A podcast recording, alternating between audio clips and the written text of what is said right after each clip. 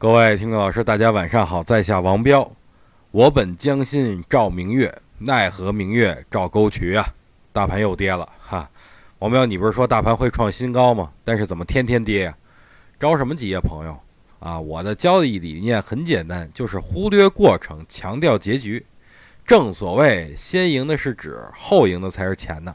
所以想挣钱，着急是着不得的。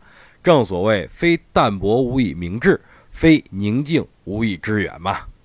有人可能还会问啊，彪哥，你就不担心大盘会下跌吗？啊，我为什么要担心呢？趋势很明确是向上的呀，回调就是买入的时机啊！大家可以去看一下上证指数周级别，除了六十日均线是向下的，其他均线都是多头排列的嘛。那在这种情况下，几天的回调有什么可怕的呢？反倒是诸位要感到高兴才对啊！啊，能多拿点便宜的筹码多好啊！G 二零峰会啊，离咱们越来越近了啊！因为 G 二零峰会啊，在九月初会在杭州举行。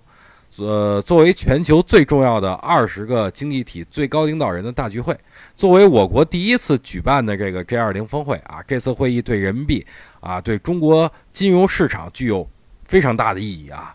中国政府高度重视此次会议。本次会议的主题就是期待中国智慧开拓全球经济发展新局面。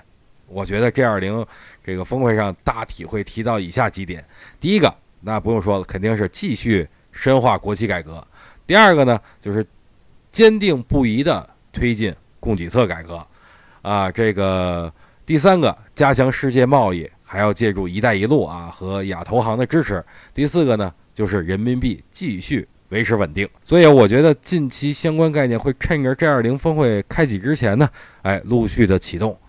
好了，今天就跟大家聊这么多吧。大家一定要记住啊，我经常说的一句话，就是没有人能因为随大流而创造真正的财富啊。好了，咱们明天再见。